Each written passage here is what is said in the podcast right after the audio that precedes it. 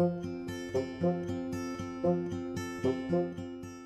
三字经》中小故事：子不学，非所宜；幼不学，老何为？北朝有一个有名的学者叫颜之推，写了一本很出名的书《颜氏家训》。这本书大量的讲怎么教育自己的孩子，怎么关心孩子的学习情况、教育情况。颜之推有几个小孩儿，他非常重视孩子小时候的教育，让孩子很小就开始读书。他们家的孩子三岁就开始读书。以前古人读书主要是背诵，孩子不理解，不愿意背诵，就对爸爸说：“爸爸，难道我们非要读书吗？”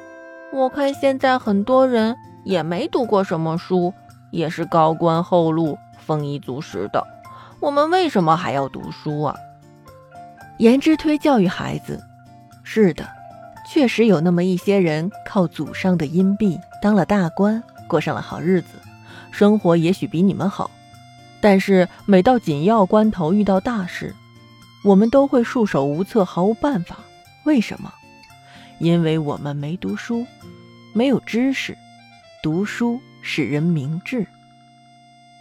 孩子听了这话，又问爸爸：“那爸爸，那我知道了，应该读书，但能不能稍晚点让我们读书？等我们长大一点，我们再读书。”颜之推又开导说：“读书应该只争朝夕，应该趁早，抓紧抓好，尽早接触圣贤之书。”这样对你们将来读书或者长大为这个国家服务都大有好处的。同样的，我们都知道大名鼎鼎的岳飞，他小时候的师傅是一个武林高手，叫周同。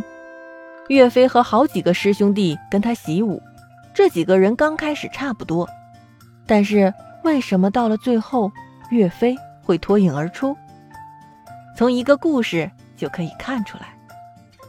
话说有一年冬天，天特别冷，大雪纷飞，天寒地冻，谁都不愿意起来练武。这个时候，只有岳飞掀开被窝起床，起来练武，在雪地里练武。师傅看在眼里，就认定，在他众多弟子当中，岳飞的成就最大，最有出息。后来，果不出师傅的意料，岳飞成了一名大将军。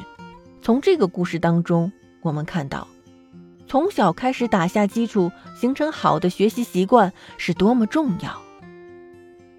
子不学，非所宜；幼不学，老何为？